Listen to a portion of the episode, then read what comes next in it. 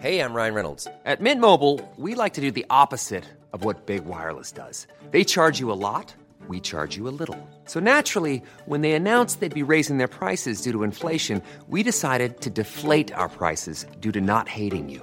That's right. We're cutting the price of Mint Unlimited from $30 a month to just $15 a month. Give it a try at mintmobile.com slash switch. $45 upfront for three months plus taxes and fees. Promo rate for new customers for limited time. Unlimited more than 40 gigabytes per month. Slows. Full terms at mintmobile.com. Escuchas. Escuchas un podcast de Dixo. Escuchas Guavisabi con Cecilia González y Pamela Gutiérrez. Wabi un podcast cultural. Hoy presentamos Wabi Sabi, Bruce Willis y la invasión OVNI.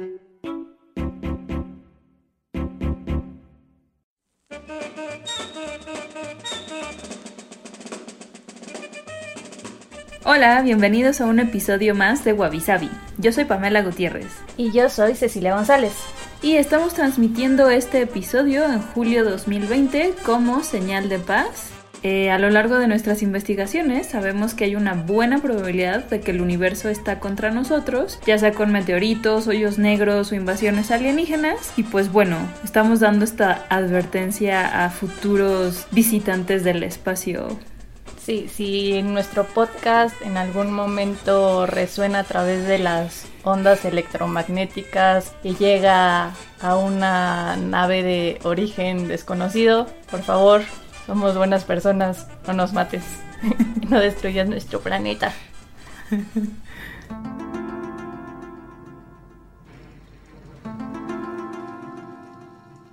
El 28 de abril de 2020, el gobierno de Estados Unidos hizo públicos tres videos de objetos voladores no identificados que fueron grabados por pilotos estadounidenses. La Secretaría de Defensa ha decidido publicar estos tres videos para evitar los malentendidos que pudieran surgir después de que estas imágenes fueran filtradas y comenzaran a circular en Internet, explicó el Pentágono en un comunicado. En ellos se pueden divisar sombras de figuras semejantes a platillos voladores, que parecen estar volando en el mismo espacio aéreo que los aviones de combate del ejército de Estados Unidos.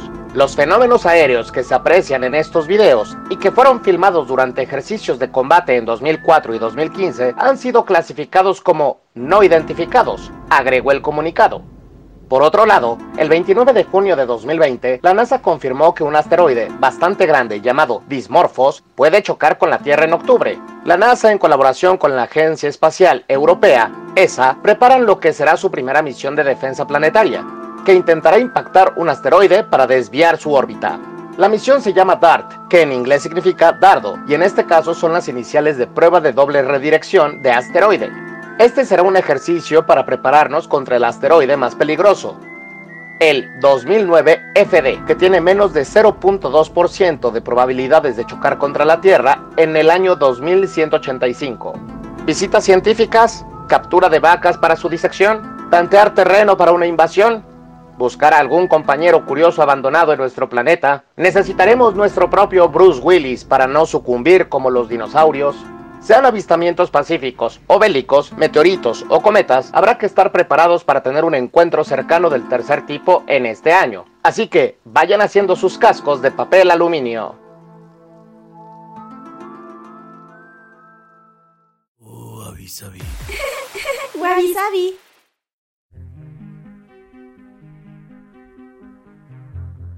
El tema de lidiar con un universo que nos rodea y no podemos controlar no es un tema nuevo. Por ejemplo, Stephen Hawking sabía que después del Big Bang podía venir el Big Crunch y que el universo se autodevoraría con un agujero negro. Y otras personas, por ejemplo, que les gustaba más pensar a nivel secta, como Marshall Applewhite y Bonnie Nettles, crearon pues una religión ovniesca, por decirlo así, que coincidió con el paso del cometa Halley-Bopp en 1997. Y Applewhite, junto a su esposa, convenció a 39 personas que lo seguían para suicidarse de manera colectiva, para que de esta forma sus almas subieran a una nave espacial que ellos creían que se encontraba detrás de ese cometa y pues ahí tendrían esta salvación extraterrestre.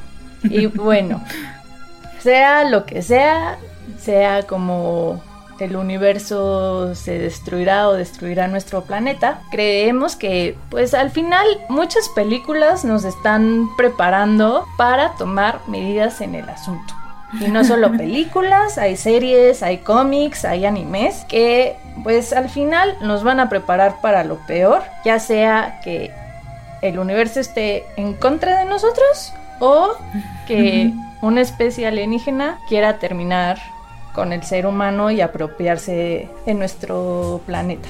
Entonces, por ejemplo, estas pelis que representan sobre todo al universo en contra de nosotros, que pues sería, ¿qué le llamaríamos, Pam? Gravedad, ¿no? Pues sí, este movimiento natural del la, universo. La mayor fuerza de atracción. Pues tenemos melancolía, tenemos Armagedón, tenemos Impacto Profundo, eh, Interestelar, Your Name, La Tierra Errante y Un amigo para el fin del mundo. Que de hecho esa de la Tierra Errante está interesante porque ahora es, es justo la Tierra moviéndose para escapar como de de la destrucción, ¿no? Pero bueno, pasan mil cosas, es una película china y es muy confusa, entonces si pueden, veanla. Y bueno, ya hablando específicamente de los aliens contra nosotros, o sea, ya aquí sí de seres y no nada más de que pues estamos en un mal, en una mala posición, en un mal momento, ¿no? Y que te va a caer un meteorito, sino que vienen aliens y así. Pues hay películas obviamente muy buenas y películas muy malas. Y algunas de estas películas, o sea, como que hay de diferentes tipos de aliens y creo que eso es lo interesante, ¿no? No hay un solo tipo de aliens, o sea, no todos son, no sé, E.T., este, como que o hay ¿no? Que son amigables, aunque tal vez no para los gatos. Exacto, sino que hay desde, digamos, aliens que tienen pues que como rasgos humanoides, por decirlo de algún modo, hasta los como rarísimos, ¿no? Algunas de estas películas, por ejemplo, eh, son más recientes, como A Quiet Place, que en español se llama Un lugar en el silencio, que pues se hizo de muy buenas críticas porque justamente es no necesariamente es de acción, ¿no? O sea, no ves así como el estallido cuando llegan los aliens tipo Día de la Independencia, que ya hablamos de esa película, ¿no? Eh, sino que es un poco más, pues, subtur. Eh, obviamente todas las de Avengers entrarían en esta categoría, pero pues igual eso es como para otro episodio en, en particular. Pero una de mis favoritas es Attack the Block, que de hecho es una película de humor y es, y es chistosa porque es, es, británica, entonces eh, si la ven, bueno, yo la primera vez que la vi le tuve que poner subtítulos porque de repente no entendía como todos sus slangs, pero se trata realmente de una pandilla de, de teens que están justamente como en pues como un suburbio eh, en Londres. Y eh, como que la película empieza más bien como como ellos son pues pandilleros y tienen ahí ya saben como intentan asaltar a gente pero pues son aún así chavitos de 14 o 15 años y cómo se empiezan a meter este como en el mundo ya de de las drogas, o sea, de vender drogas, y de repente llegan unos aliens a su cuadra, ¿no? Entonces, Está muy simpática, de hecho ahí sale Jodie Whittaker, que es ahora Doctor, bueno, de Doctor en Doctor Who, pero si pueden verla, este vale muchísimo la pena. Tiene mucho el sentido del humor tipo Shaun of the Dead y como todas estas películas británicas. Y a mí en particular justamente me gustan los aliens que ponen porque ellos los, los describen como perros, lobos, gorilas. I'm not even lying. If we was making it up, don't you think we'd make up something a bit better than aliens? See that word one more time. I told you, bruv. On the roof if you don't believe me. What? What's on the roof? One of them. Say it. One of them big gorilla wolf motherfuckers. Y les brillan los dientes y así, ¿no? Pero está muy simpática esa película. Otra es Hombres de Negro o Men in Black, que ya tiene bueno, son tres películas como originales y luego la más reciente, ¿no? Ajá, que son tres con Will Smith y Tommy, Lee Jones. Ajá. Y la última es la internacional, donde está la dupla que ya habíamos visto en Thor Ragnarok de Hemsworth con la Valkyria. Exacto. Y la verdad es que pensé que esta cuarta no me iba a gustar tanto, pero eh, no está tan mala. O sea, creo que la, la primera sigue siendo la mejor de, de, Men in Black. Y también es muy simpática, ¿no? Sí, hay los gusanoides, el punk que habla. No. Creo que después de ver esa película quise un pug así por mucho tiempo. Creo que. Porque si es así como feos pero simpáticos. Sí, creo que la moda de los pugs salió precisamente esa película, porque antes de Men in Black, bueno, era un perro X, ¿no? Pero luego pasa que con ciertas películas hay ciertos animales que se ponen de moda. Por ejemplo, cuando salió Buscando a Nemo, todo el mundo quería un pez payaso. sí, es cierto. Pero bueno, nunca tuve un pug y ahorita digo pobrecitos que tienen mil problemas de respiración. Pero en la película es muy simpático. Es un mafioso. Frank. Es muy chistoso. Es Frank, ¿no? Sí. Otra película y que creo que además es como muy importante en este tema de los aliens es, bueno, es como libro slash eh, radionovela slash eh, varias películas, es La Guerra de los Mundos. La historia es de H.G. Wells y luego se hizo famoso porque Orson Welles, me da risa que tengan como el mismo apellido, pero no se escribe igual. Orson Welles eh, hizo una transmisión de radio que fue, si no me equivoco, en 1938 y ahora ya es famosa porque siempre que cuentan esa transmisión dicen que así medio Estados Unidos se intentó suicidar y que sí, entró la pánico. leyenda urbana, Exacto. ¿no? Ajá, y o sea, sí pasó un poco eso, pero en una escala no tan grande. O sea, creo que sí hubo una y un par de muertes, pero una creo que más bien fue un infarto y la otra fue accidental o una cosa así. O sea, ni siquiera están como comprobadas. Pero el punto es que Orson Welles justamente estaba experimentando con diferentes maneras de hacer radio y decidieron hacer como esta transmisión como si fuera de las noticias de algo que estaba pasando en realidad. Y hubieron algunas personas que llegaron tarde a la transmisión, digamos. O sea, la, la empezaron a escuchar eh, no desde el principio. Y bueno, pasaron unos minutos de confusión porque en cada corte avisaban que esto era una como recreación este actuada, una cosa así, ¿no? Pero bueno, se hizo famoso esta historia de la guerra de los mundos a partir de, de que Orson Welles hizo esta como broma sin querer. y después de eso hay varias películas, creo que hay dos famosas, una viejita así en blanco y negro que a mí me parece muy simpática porque hay escenas que ahora siento que ya no entendemos. O sea, hay una que me encanta en donde se están escondiendo, o sea, los, la pareja principal, digamos, se está escondiendo de, de una de estas pues, como nave robot, bueno, de uno de los aliens, en un como granero y de repente como que, o sea, obviamente están espantados, pero una de ellas agarra un trapo y tiene sangre y se pone a gritar como loca y el tipín la cachetea, ¿no? Así cosas así como... Histérica. bien. Exacto. Y bueno, y más recientemente hubo una versión con Tom Cruise. Y Eh, Dakota Fanning. Exacto. Que, o sea, ca- cambia cosas, ¿no? No es este tan fiel a la historia original de H.G. Wells, pero tiene mejores efectos. Sí, pero siento que Orson Welles fue el primer troleador así a nivel masivo de la humanidad con, Sí. con su, su transmisión de radio. Sí, exacto.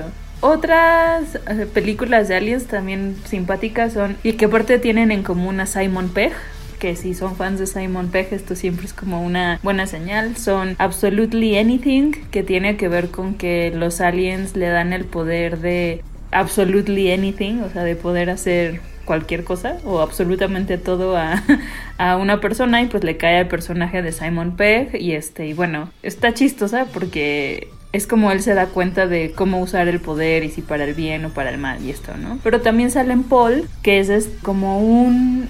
Es como parodia slash homage a todas las películas de Aliens. Eh, y de hecho la voz de Paul la hace este Seth Rogen y también sale Nick Frost. Y bueno, y está The World's End, que es parte de la trilogía de los cornetos, o sea, de que es Shaun of the Dead, Hot Fuzz y The World's End. Y esta se trata de que van a hacer un recorrido de pops en donde solían vivir los personajes cuando eran este teens y se dan cuenta que pues el pueblo está la gente del pueblo más bien está como medio rara, ¿no? Y tiene que ver justamente con aliens. Y esa fue justo la última parte de la trilogía de los Corneto. Y otra que me encanta es Super 8, que justamente es con niños, entonces no sé, cuando los protagonistas son niños, creo que le da otra dimensión padre a las películas porque no te estás fijando tanto en, ya sabes, en cosas de adultos, ¿no? Pero esto está interesante porque pues es unos chavitos que están haciendo una película y entonces eh, por accidente graban un accidente de tren y como que descubren que había una cosa ahí que se escapó y pues la verdad está buena. No sé a ti qué te, pareció Super A mí Super 8 me gustó bastante. Me gustó que también fuera refrescante porque ves que luego las películas de niños y de fin de mundo son un poco sosonas, ¿no? Como la de Campamento del Fin del Mundo. También tiene ah, niños, pero pues al final está buena, pero no te transmite algo más. Y esta está padre porque es esta parte también de los niños tratando de contar algo que está pasando, los padres no les creen. Entonces creo que, bueno, cuando la vi la vi en el cine y la disfruté un montón. Sí, aparte esta tiene como cosas bonitas, o sea, sí es de esas que de repente me ha hecho llorar. Sí, vale la pena porque es una película que toca varias aristas sentimentales, ¿no? Es bastante completa, no solamente es ah, o la parte de niños o la parte de acción, es bastante humana en su alrededor. Sí, y está padre también que tocan este tema del gusto por el cine, porque a lo largo de la película también van haciendo como guiños de otras películas, e incluso de otros temas, ¿no? Porque los niños están grabando una película de zombies, entonces, o sea, está, eso también está padre. Sí, es un tributo de cine dentro de cine. Está, está padre. Y bueno, y para cerrar estas películas que nos gustan de Aliens contra nosotros, está eh, The Hitchhiker's Guide to the Galaxy, que ya hablamos un poquito de, de esta, bueno, serie de libros, slash, e igual radionovela, slash, este, películas. Pero justamente lo interesante es que todo empieza con el fin del mundo, ¿no? es como de las primeras cosas que pasan en, en, esta historia y todo eso es porque la Tierra está estorbando porque quieren construir una autopista intergaláctica y pues la Tierra queda en medio de la autopista y entonces llegan unos aliens a destruir la Tierra, ¿no? Y ya el resto de, de toda la historia sucede en el espacio y hay como diferentes aliens y luego también ahí hay como otro tipo de intrigas para descubrir este tema de cuál es, o sea, la respuesta a la ultimate question acerca del universo. 42. La vida y todo. Exacto, 42. Entonces, eh, no sé, eh, me encanta porque es comedia, pero al mismo tiempo te habla un poco de ciencia y también de repente de filosofía. Y la versión película donde salen eh, Martin Freeman y Zoe de Chanel y Sam Rockwell es este, no sé, me gusta mucho esa película. También Alan Rickman salía y él era uno de mis de mis personajes favoritos que es Marvin, el paranoid android que está todo deprimido. Ay, sí. Creo que es de los mejores personajes de todos los libros. sí, sí me identifico mucho con él. que es ansioso y depresivo, así todo al mismo tiempo. Sí, entonces eh, ese igual es una muy buena película y bueno, los libros también están muy interesantes y si tienen ganas de leerlos. Sí. Y no olviden su toalla. sí, por favor.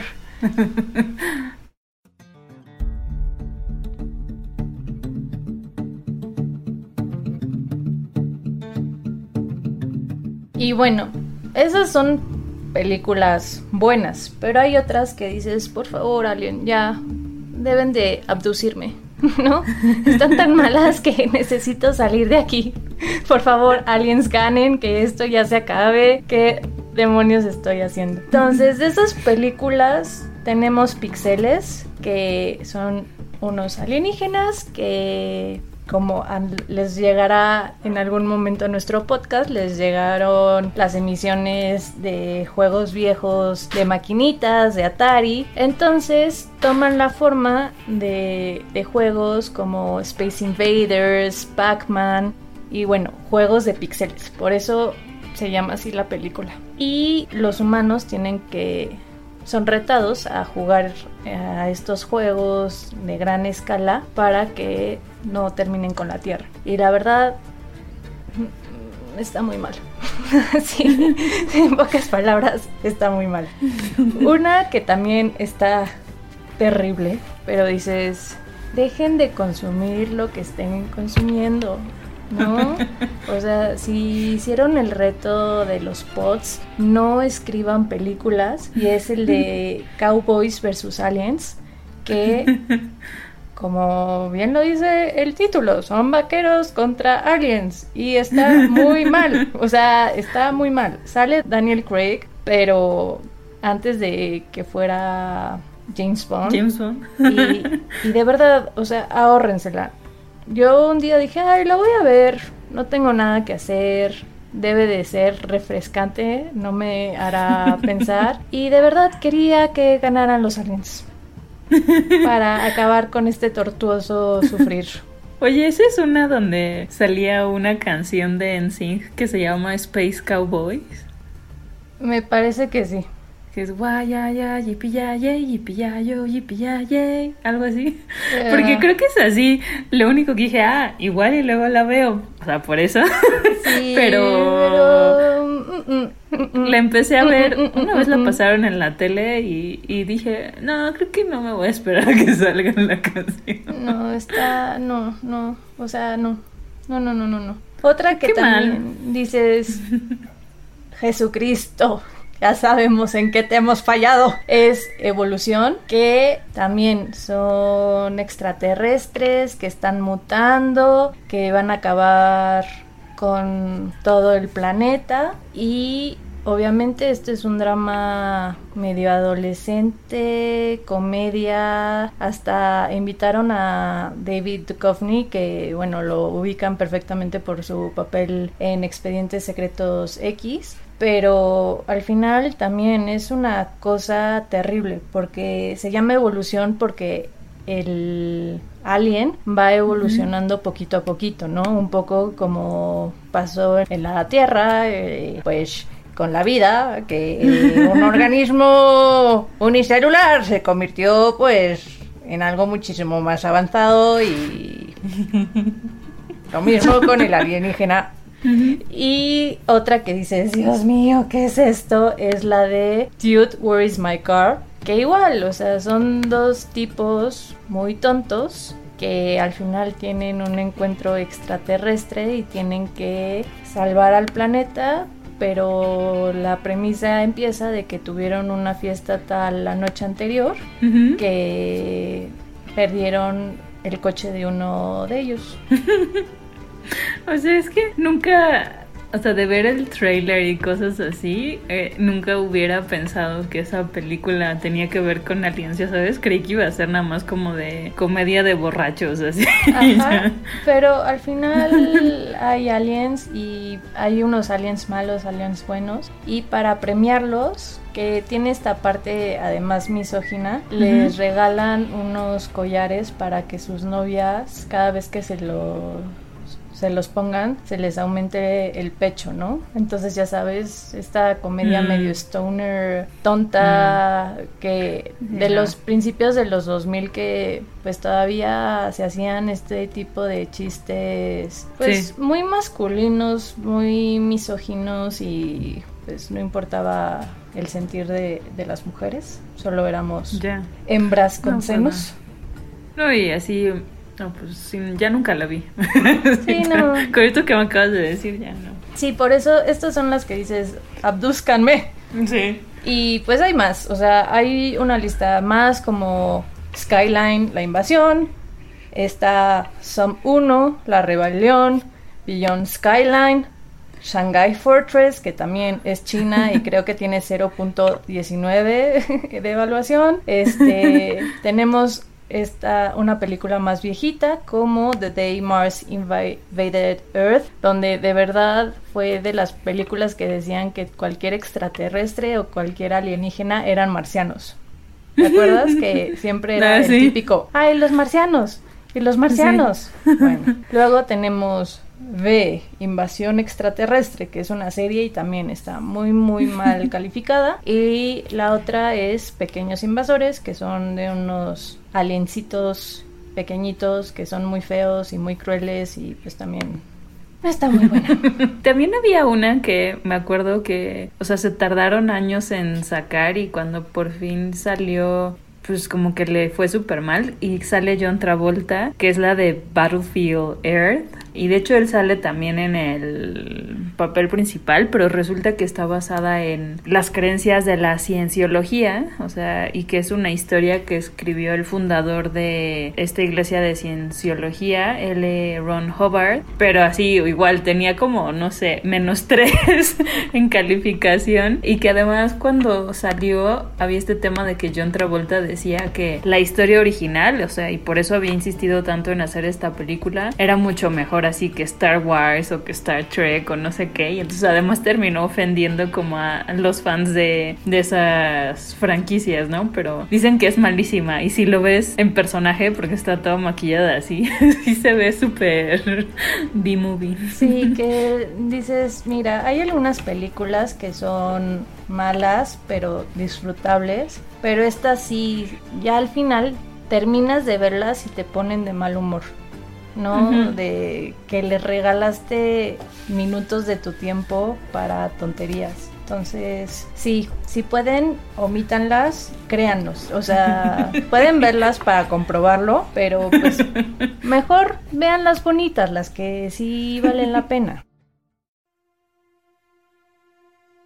Entre esas que valen la pena están como estas películas de aliens que más allá de si nos invaden o si hay guerra o no, se tratan como de temas más filosóficos, ¿no? O como que tienen más profundidad. Una que creo que es mi favorita del género es Arrival, que justamente está basada en un libro de Ted Chiang, que son historias cortas. Pero lo interesante de Arrival es que se mete mucho en el tema de- del lenguaje y de cómo el lenguaje determina pues cómo ves el mundo y cómo ves el tiempo y que cuando aprendes otro lenguaje como que aprendes otras habilidades, ¿no? Y bueno, y también como muchos otros temas, la verdad es que está súper padre la película, salen Amy Adams y...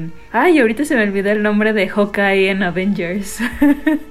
Jeremy Renner. Ajá. Y bueno, y como que ella es este lingüista y, y él es ingeniero, si no me equivoco. Entonces, eh, el punto es que los terminan llamando a los dos como cuando llegan estas naves espaciales, que además son unas naves que no parecen nada naves, o sea, como son como unas cosas que están ahí flotando en un... Sí, parecen En enormes lentes de contacto. Ándale. Y bueno, y los aliens que salen ahí igual están pues rarísimos, ¿no? Y realmente la película pues no ves ninguna como pelea tal cual. O sea, es como que ellos intentando entenderse, pero bueno, todo el fondo y aparte la música es de Johan Johansson, que ya hablamos de él cuando vimos todo el tema de como los colores y los sonidos.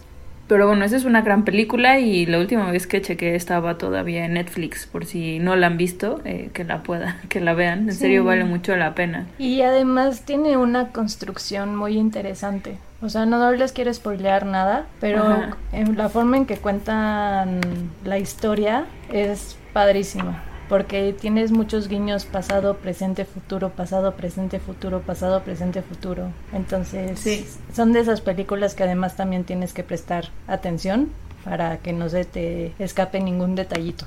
Sí, y no sé si es parecida necesariamente, pero creo que es un poco del estilo. Es Annihilation, que es un poco más reciente, es de 2018 eh, y que salen em, Natalie Portman, es el personaje principal y también es como de...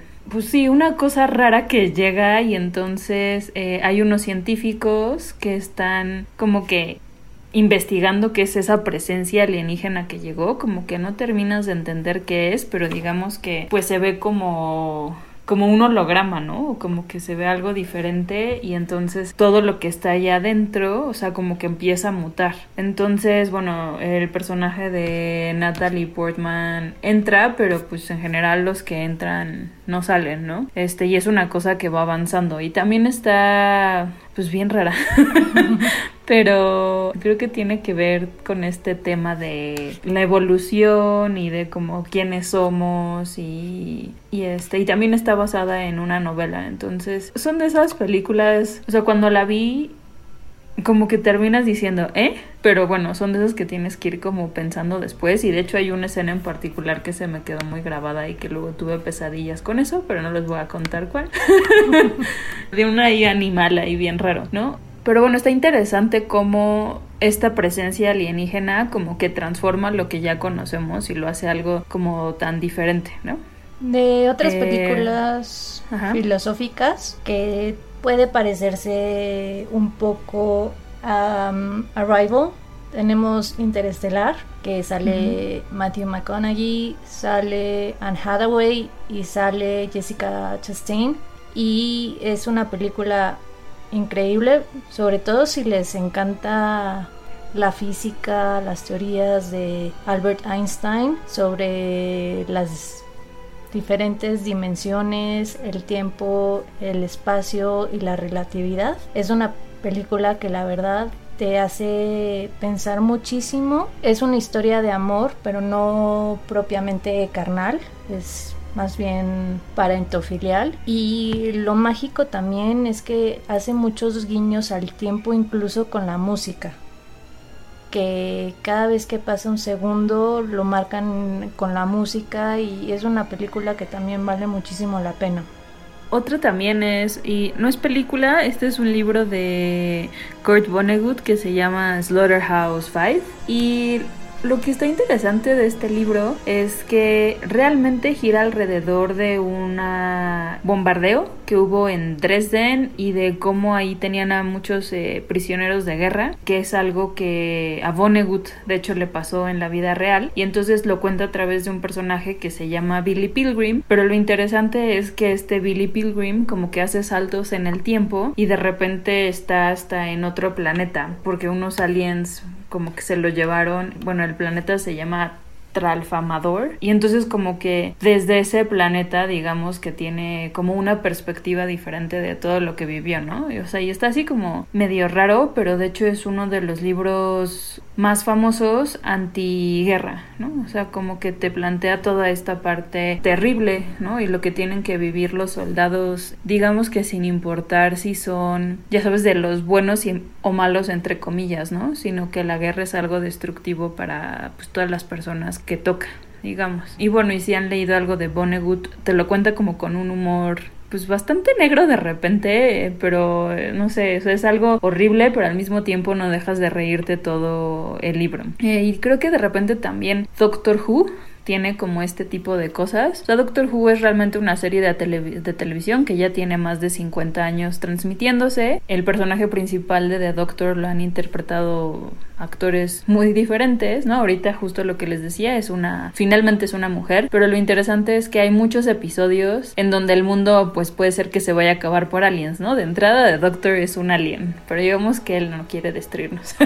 pero los que llegan y, e intentan destruir la Tierra o algún otro planeta, porque también viajan a, otros planetas, como que al final siempre hay una, es que no quiero llamarle moraleja tal cual, pero como es un, más un programa para niños, de repente pues sí es como este tema, ¿no? De, no sé, de aprender que todas las personas son importantes o de, ya saben, de la avaricia, del egoísmo, o sea, como de diferentes temas o incluso de la historia. Pero bueno, está interesante cómo Doctor Who mezcla cosas de ciencia, historia y este tema de repente de, pues como filosofía, ¿no? Porque a final de cuentas sí tiene un mensaje, digamos, de fondo. Luego, por ejemplo, tenemos Melancolía, que ese es muchísimo más actual y tiene muchos guiños artísticos, por ejemplo, la novia interpretada por Kristen Dunst, además es como la It Girl de los años 90-2000, por Dios. Eh,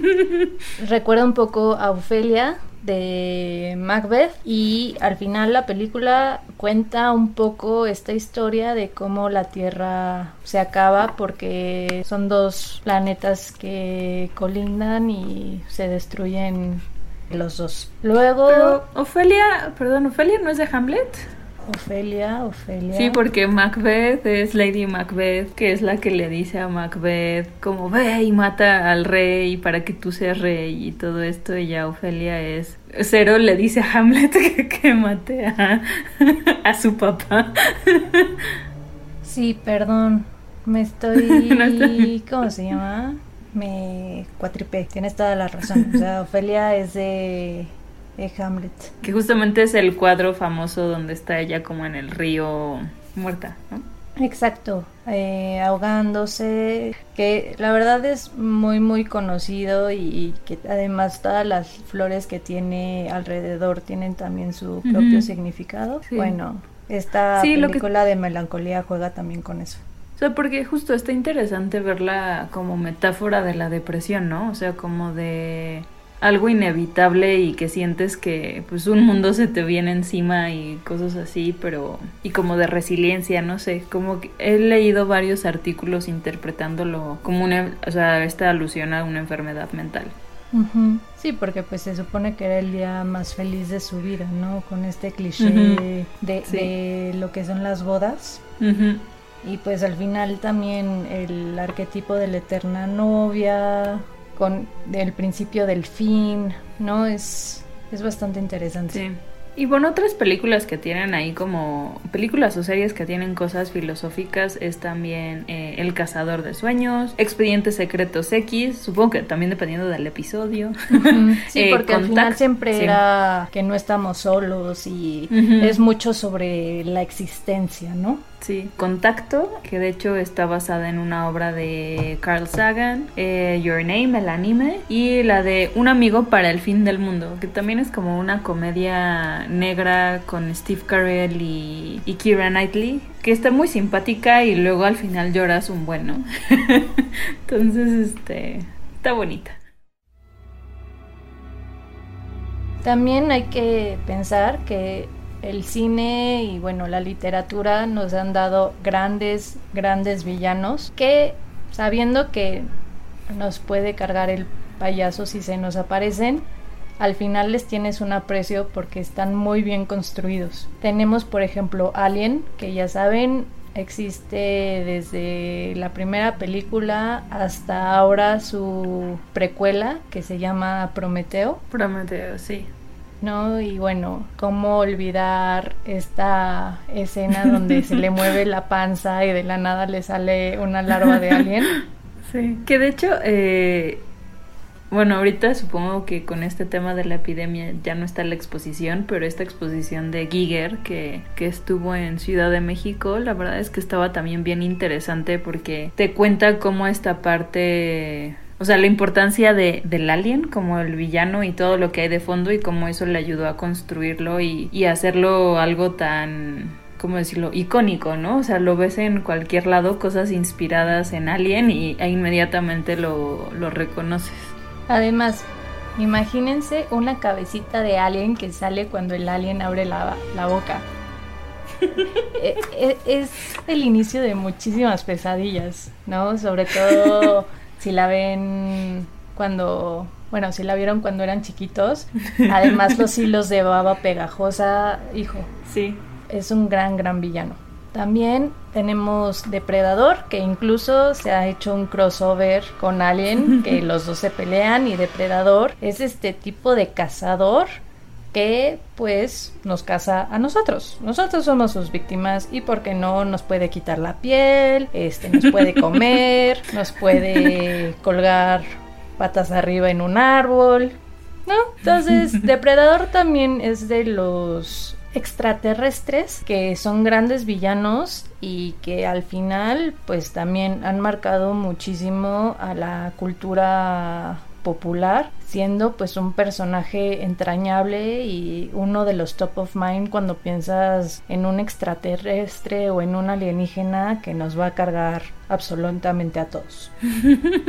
Luego, y estos dos van un poco de la mano, tenemos Brain Death, que es una serie inglesa, y tenemos un anime que se llama Un virus dentro de mí. Y lo que tienen en común es que ambos aliens son parasitarios, entonces necesitan del humano para sobrevivir. Entonces en Brain Dead pues necesitan llegar al cerebro y ahí están manipulando a los humanos para conquistar así al planeta Tierra. Y en un virus dentro de mí es un virus que sí busca llegar al cerebro, pero con el protagonista no logra llegar a la mano, entonces la mano le queda muerta, pero pues tiene todas las propiedades de la alienígena y es interesante porque también es un poco filosófica en el sentido que se dan cuenta para qué existen tanto el humano como los alienígenas, quiénes son los otros, porque al principio solo pensaban en sobrevivir nada más, sin importar que pudieras cargarte a, alguien de tu misma especie. Entonces es interesante el manejo que le están dando. Entonces, si quieren verla, está disponible también en, Netflix. Y Brand Dead, esa es un poco más complicada de ver, este, como todo lo de la BBC. Pero eh, sí, seguramente lo pueden ir viendo en internet. Y bueno, uno de los más grandes villanos alienígenas, que es un poquito de spoiler alert, supongo deberíamos decir, es It o eso, ya saben, el pues payaso. este, pero bueno, se supone que su origen justamente es alienígena y pues más bien se alimenta justamente de, de humanos, ¿no? Y si quieren verlo ya salieron las dos partes de la última versión, que la verdad está buena, a mí me gustó la adaptación y creo que justo le quitaron unas partes súper incómodas que nunca logré justificar del, del libro de Stephen King, entonces Sí, la verdad valió, vale mucho la pena. Porque ves que luego las adaptaciones siempre te hacen extrañar la película original. Y aquí no, no extrañé tanto a Lit de los años 80. No, o sea, Tim Curry es un excelente eso, pero esa, esa adaptación, la verdad. O sea, primero leí el libro y después vi la, esa película. Bueno, que igual está en dos partes, ¿no? Que era miniserie porque fue como para tele, una cosa así. Pero la verdad se me hizo súper aburrida. O sea, y después de haber leído el libro, que es súper interesante, aunque tiene como 900 páginas, esa primera versión fue como de, uy, este, me quedé medio dormida. Como que era demasiado lento el ritmo. Y en el libro no es ese el ritmo. Y ya esta versión, la nueva, creo que justamente tiene mejor ritmo. O sea, como que lo sentí más parecido al libro. Hay ahí un par de escenas que sí están raras, como la de It bailando. o sea, medio entiende el punto, pero... Bueno, o las señora del tecito. Ah, sí, no, pero eso sí está creepy. sí, pero bueno, yo podría haberme ahorrado porque salté bastante en el cine, ¿te acuerdas? sí, sí, sí. Sí, pero la verdad es que sí están buenas las adaptaciones, entonces muy bien. Si quieren, si no pueden ver también las dos versiones y compararlas. Sí, que eso siempre es bueno. Y además, pues al final es divertida ver un poco también cómo han cambiado los efectos y la evolución cinematográfica de las películas. Sí.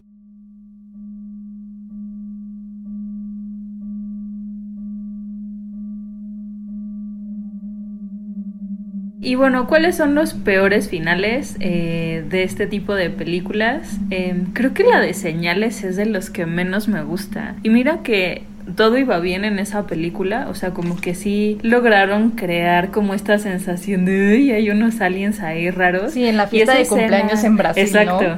esa escena sí es como de, ah", porque está como pixeleada y así caserona, pero pues está padre porque no terminas de, de ver que pex, pero es lo suficientemente, mm, ¿cómo decirlo? Uncanny para que sí digas ah", una cosa rara.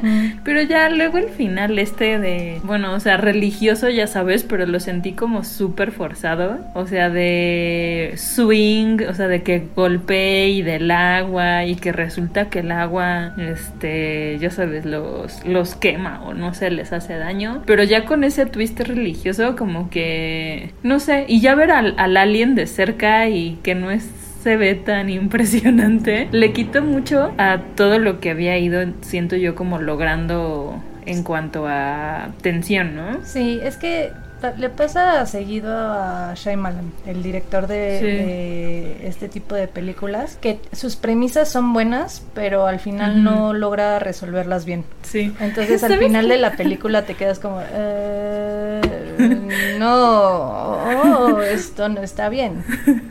¿Sabes? Esto me recuerda, y aquí viene como una confesión medio rara, pero cuando estaba en la prepa, ajá, con unas amigas, leíamos mucho de un sitio que se llamaba Fiction Press, que era como de gente normal haciendo, escribiendo, ¿no? Haciendo historias, y entonces las podía subir y este, ya cualquier persona podía pues leerlas, ¿no? Entonces habían unas obviamente muy malas, ya se imaginan, y otras muy buenas. Y a las tres nos gustaba mucho una autora de esas que estaba ahí, pero sus finales eran malísimos, o sea, y literalmente ella decía, es que al final ya me da flojera. Y entonces me acuerdo que había una historia larguísima, obviamente es super teen todas las historias, ¿no? Pero entonces, al final, en su desesperación, mató a la personaje, al, sí, a la chica principal, eh, la atropellaban saliendo de su escuela y lo último que escuchaba era una canción de Britney Spears. ¿no?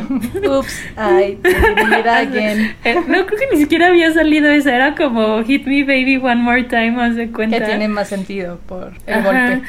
Exacto, y luego te- así estábamos las tres obsesionadas con una historia de unos goths así de pelo verde con perforaciones y no sé qué. Y al final le dio flojera y le hizo una cosa muy parecida. Entonces siento que este Shyamalan igual y era esta chica, porque en todos sus finales lo siento así de, ah, ya qué hueva. Sí, el típico Deus ex máquina que se sacan una solución de la manga que ni siquiera está fundamentada. Ajá, exacto. Y eso pasa pues con varias películas más, ¿no? Por ejemplo, Evolución. Ay, perdón por los spoilers, pero para que se imaginen de qué va. eh, al final descubren que el shampoo anticaspa, el azul, es lo que los mata. ¿No? Luego, por ejemplo, en la Guerra de los Mundos de... Más o menos lo mismo. Ajá, la de, bueno, y donde es todavía más enojante es en la de Tom Cruise, ¿no? Que al final, pues, un virus de gripa normal así mata a todos. Bueno, ¿qué digo? Sí es como dentro del contexto de la película como medio underwhelming, pero viendo la situación mundial actual por un virus estilo influenza, ya no me suena tan descabellado. Bueno, sí, pero en su momento Sí, sí, sí. Me imagino que era un poco lo que pasaba al final cuando exploradores europeos llegaban a África o, O aquí, a, o América América, Latina. Que, que los virus de América pues eran fulminantes para ellos y los virus europeos también para todas las culturas prehispánicas también eran muy muy dañinos. Pero sí al final ves a los aliens super malotes super crueles y por un estornudo ya sí buscabas ver algo un poquito más espectacular. Y Mars Attack fue la música que les hacía el cerebro gelatina así y explotaba. Sí, pero eso se le pasa porque todo, todo está bien raro. Sí, pero bueno, Mars Attack está en mi corazón, la amo con todo, pero sí tiene un final que dices, ¿es en serio? ¿Es en serio después de todo esto? Pero bueno.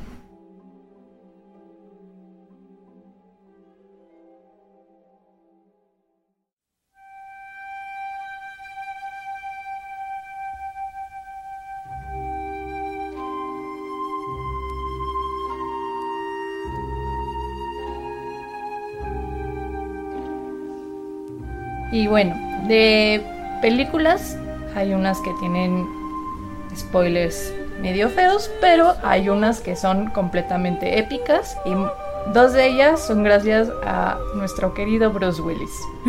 Bruce Willis, no sé si sepas español y estés escuchando esto, pero you rock.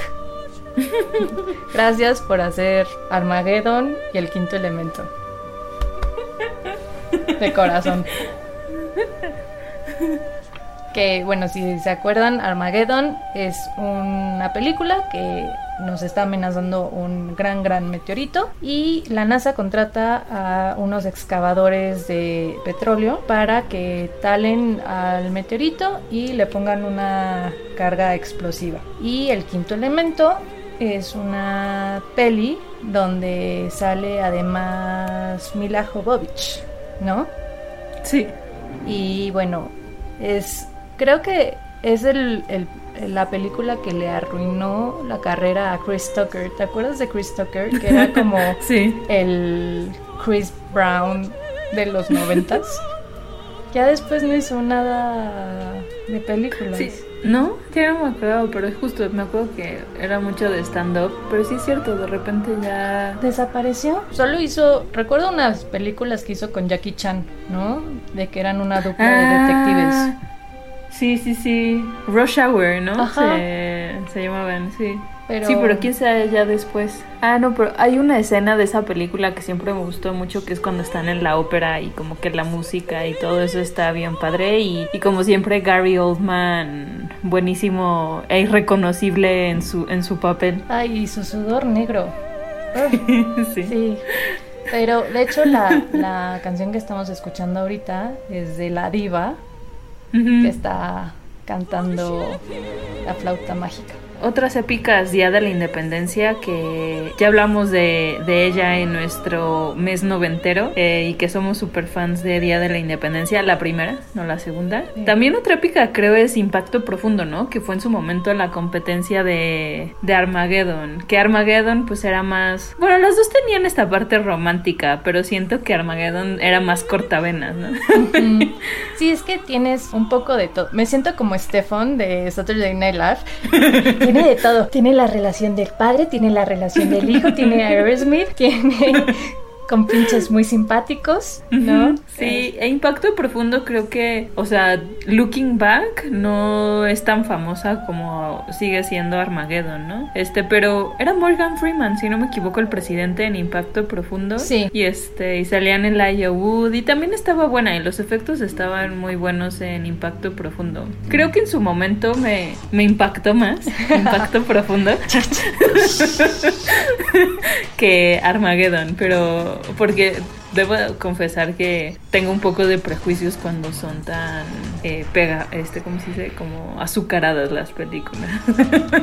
Me imagino. Pero, pues la verdad a mí Armageddon me encantó. O sea, la relación de los amigos con pinches era muy buena. Las muertes son trágicas. Y también mi juicio era contra Liv Tyler.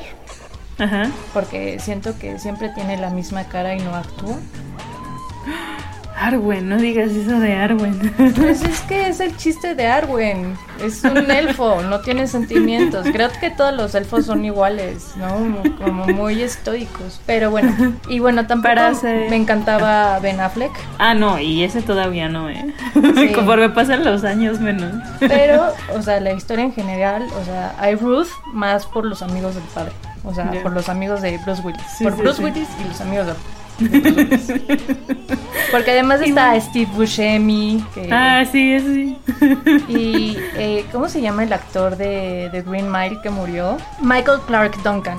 Ah, también salía él, no me acuerdo. Sí, era un, te digo, uno de los amigos que eran gigantescos, pero era chistoso su papel porque era como un gran oso, pero era como todo sweet que defendía la relación de, de la hija de Bruce Willis. Y bueno, justamente para cerrar vamos a hablar de amores interestelares, ¿no? Ya que estábamos hablando de Armageddon y, y la historia de amor. y una de estas películas que habla como de amor, mm, ¿cómo decirlo? Entre especies, supongo. es este How to Talk to Girls at Parties, que de hecho está basado en, un, en una obra de Neil Gaiman. Y de hecho sale eh, Elle Fanning, eh, y ella justamente es parte de unos aliens que viajan por el espacio y como que intentan tomar como costumbres de los países que visitan y de, bueno, y un chavito que está en la escena punk y un día deciden ir a una eh, fiesta, después ya saben, de estas como eh, tocadas en un sótano típicas del punk británico y se equivocan y caen en, en la casa de estos aliens, en donde pues igual si es una fiesta lo que tienen, están haciendo cosas súper raras. Sí, es que es muy este, extraño al principio, no, no, no entiendes de qué va la película. O sea, pero se empieza a poner súper buena después, ¿no? Y como que tiene muy buena música y está muy simpática, o sea, es como mucho de, de, risa y también es de estas historias de coming of age porque es que no les quiero contar más porque si la ven, este, les voy a spoilear lo que hacen estos aliens como para seguir eh, sobreviviendo, ¿no? Y cómo gracias a este chavito como que descubren otra manera de seguir sobreviviendo y bueno, él este se termina siendo como una autor así reconocido en donde cuenta como esa historia, ¿no? Pero si pueden verla, está es muy diferente siento de Aliens porque mezcla toda esta parte del punk y lo que significa ser punk y bueno, y esto de que no entiendes nada porque son aliens, ¿no? Entonces, está simpática. También está, por ejemplo, Barbarella, que es este cómic que era una mujer gigantesca, pero pues fue un poco el antecedente de la princesa Leia. Todos los, los muchachos tenían su crush con Barbarella. O está, por ejemplo, esta serie de los ochentas como Fuera de este mundo, donde el papá es un extraterrestre y habla con su hija a través de un prisma. Entonces era bastante chistoso porque la hija tenía algunos poderes y era, pues al final un poco el antecedente de Sabrina la bruja adolescente, pero pues con un matrimonio en vez de brujo mortal, humano extraterrestre. y bueno, hay otra película que también eh, creo que ha sido muy importante como en entre las subculturas, particularmente justo la punk, es The Rocky Horror Picture Show o el show del horror de Rocky y que bueno, sale Tim Curry y es este personaje Frankenfurter que es como un Doctor Frankenstein. el doctor, sí, y además es un transvesti de Transilvania, que además le gustan los musicales. y bueno, el punto es que... Y tiene muy buenas piernas. Exacto, sí, ya quisiera verme así con, con esas medias de red pero él construye justamente como un Frankenstein, que es este como su ideal de, de, masculinidad y que nada más anda por todos lados con calzones dorados y de hecho se llama Rocky. Y bueno, resulta que Frankenfurter, y es un poco un spoiler, bueno, si es que no la han visto porque es súper famosa, es un alien y de hecho es tan famosa que se hacen presentaciones, o sea, proyecciones en teatros y hay gente actuándola como al mismo tiempo que está la película y todo el público también la actúa y canta porque de hecho es, es un musical y salen eh, Susan Sarandon, o sea, es una película bien rara. Este, y la primera vez que la vi no entendí absolutamente nada. Nada más se me quedó pegada la canción de Let's do the time warp. Así. Sí. Pero. Bueno, es que además también ves a Susan Sarandon este, siendo, bueno, cuando yo la vi ya había visto a Susan Sarandon en papeles de mamá. Entonces ves a Susan Sarandon como una adolescente pues con muchos deseos y mucha libido. Entonces sí es algo un poco impactante cuando la ves de más jovencita, pero es una gran película. De verdad son de esas películas que pues es de 1975 y creo que todavía es muy vigente por las canciones, por los temas que trata, porque pues obviamente habla bastante de la sexualidad, de la homosexualidad, entonces... Buenas actuaciones. También sale Meatloaf, ¿no? sí, claro, hay una canción de, de Meatloaf. Sí. Está muy simpática y rara y cool, entonces eh, véanla. sí, porque además también sale, es uno de los, ¿cómo se llama? El esposo... Ah, sí, era Barry Boswick, el que era el esposo de, Janet. Janet. Janet, Rocky, Janet. Muy ah. buena película. Qué divertida.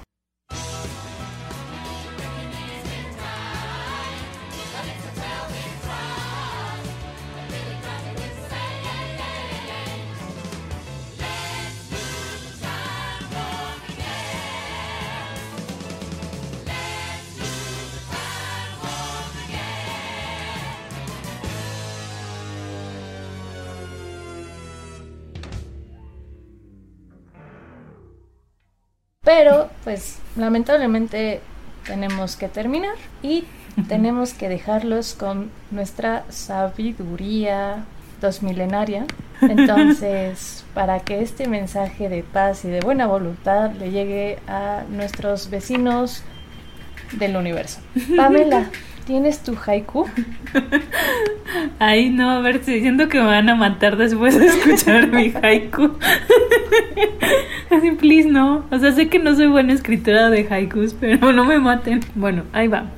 Esperando que no me maten.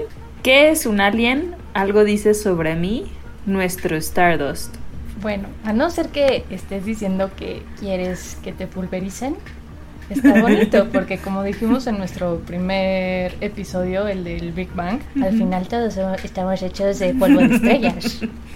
Entonces somos hermanos. Hermanos universales y cósmicos. Yay. A ver, el mío, pues, dice: Meteorito. Sálvame, Bruce Willis. Alf come gatos. que por cierto, mi mamá siempre dice que nuestro perrito de cachorrito se parecía a Alfie, que era muy feo. Y yo, ah. Ay, no. Pobre Daggett. Pobre peludo narizón. Pero bueno, pues esto ha sido todo por el episodio de hoy. Por favor, déjenos todos sus comentarios de si están de acuerdo, si no están de acuerdo, si de verdad piensan que nos deben aniquilar con rayos láser, piu piu piu, eh, lo pueden dejar en nuestra página de internet que es guaguaguabisabi.com o en nuestras redes sociales que saben que es internet, internet, ¿eh? Por internet nos pueden buscar, pero es eh, Twitter, Facebook, eh, Instagram es arroba guaguaguabisabi. Entonces, nos escuchamos la próxima semana. Yo fui y seguiré siendo Cecilia González. y yo soy Pamela Gutiérrez. Tengan un cósmico fin de semana y aliens, de verdad, esta tierra vale mucho. No nos destruyan. Please. Gracias. Adiós. Bye.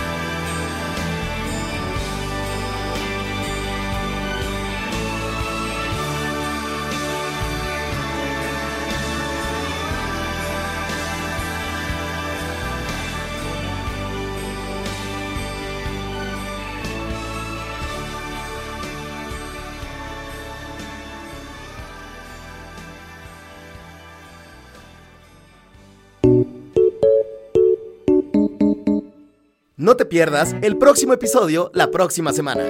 Esto es Wabi Sabi.